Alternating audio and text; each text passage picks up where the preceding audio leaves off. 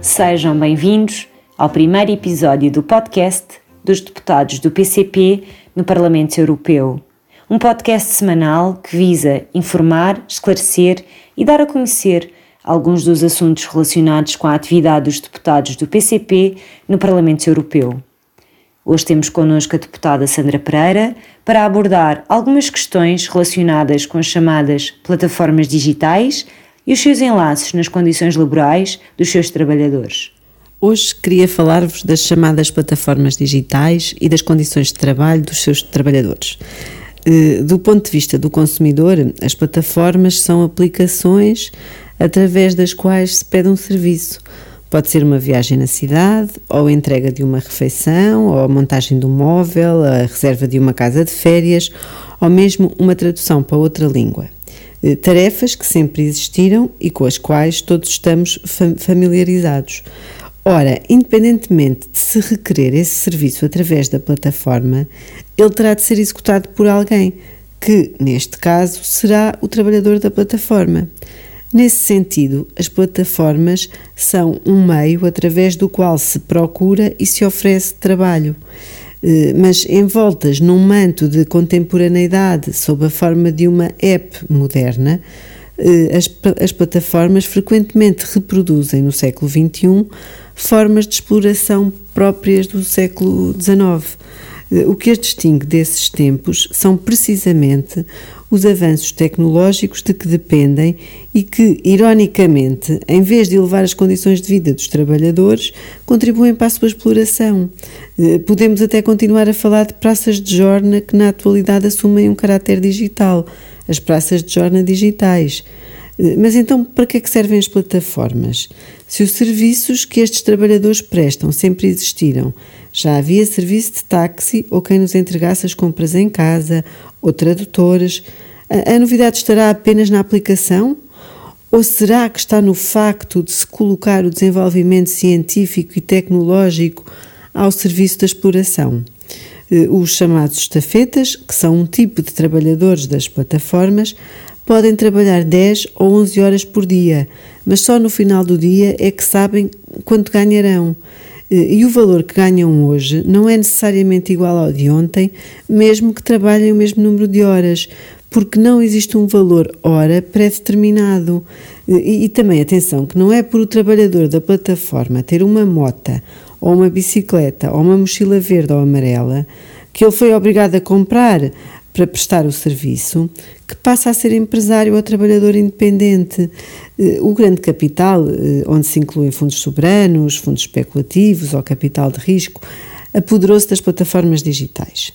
E ao fazê-lo, procura disfarçar a realidade, fazendo crer que a execução dos serviços contratados é garantida por trabalhadores por conta própria, independentes, livres Sim, a mesma independência e liberdade que tinha o proletariado no século XIX. Eh, as plataformas digitais foram-se instalando nos telefones e nas vidas, mais ainda com a pandemia e os sucessivos confinamentos, e foram construindo uma nova forma de proletarizar pessoas sem lhes pagar salários. Uma nova forma de organizar trabalhadores para a exploração, mantendo-os dispersos, desorganizados, a concorrer uns com os outros assemelha-se muito a um leilão onde ganha quem cobra menos. Ora, estes trabalhadores por conta própria, assim, assim chamados, nada têm de livres. A sua única liberdade é a de serem brutalmente explorados. São falsos trabalhadores por conta própria, são trabalhadores por conta de outrem mas sem salário base, sem horário de trabalho, sem direito a férias, sem segurança social, sem direitos de parentalidade, sem assistência na doença. Eh, perante a luta dos trabalhadores e esta evidência da exploração, algumas multinacionais começaram a ser entaladas nos tribunais, sofrendo condenações financeiras pesadas e sanções dos próprios tribunais supremos, como aconteceu em Itália e, e em Espanha.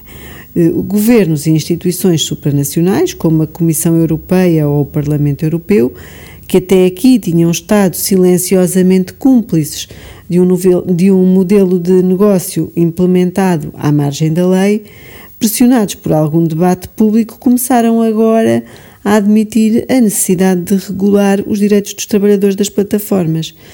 Eh, na realidade, em muitos casos, por detrás das intenções anunciadas, esconde-se a intenção de legalizar estes modelos de negócio. Por um lado, para dar segurança jurídica às multinacionais, de preferência num espaço geográfico alargado, como o é a União Europeia. Por outro lado, para aproveitar para normalizar e legalizar uma nova categoria de trabalhadores flexíveis e precarizados.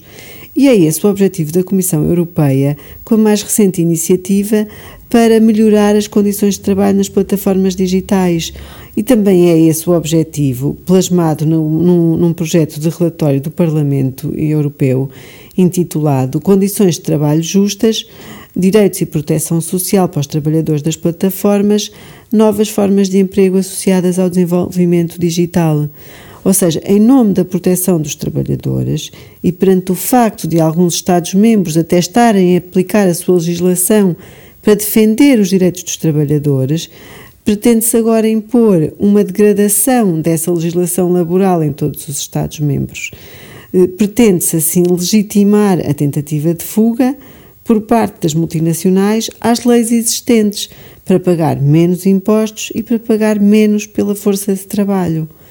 A flexibilização das relações laborais, imposta nos últimos anos a partir de um papel destacado da União Europeia e das suas instituições, em grande medida é o que está a facilitar a confusão entre trabalhador por conta de outrem e trabalhador por conta própria, o que é necessário é reverter muitos dos passos dados na legislação geral e não continuar a legalizar novas formas de flexibilização e exploração.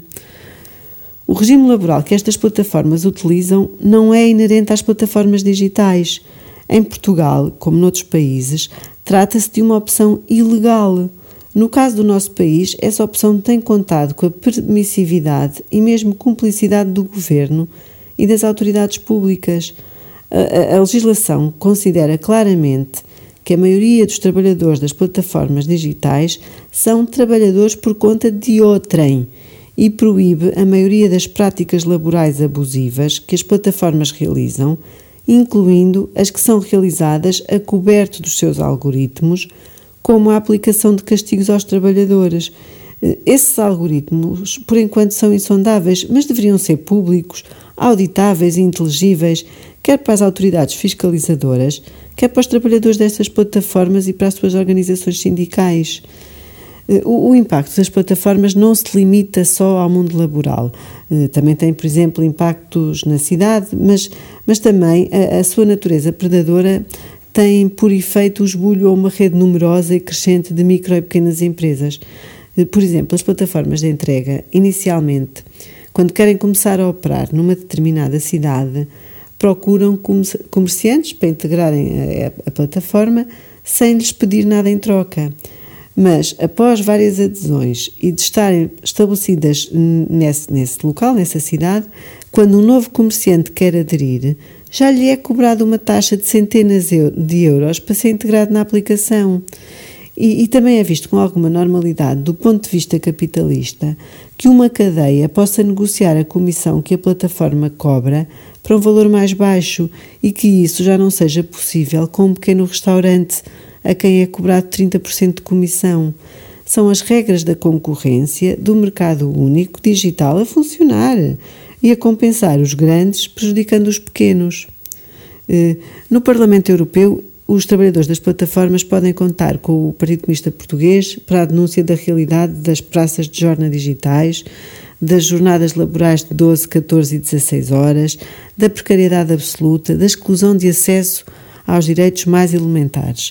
Eh, podem contar connosco para a denúncia de, das relações laborais que de livres nada têm. Nós organizámos recentemente uma mesa redonda sobre este tema, eh, ouvimos os trabalhadores das plataformas, os seus representantes, mas também académicos.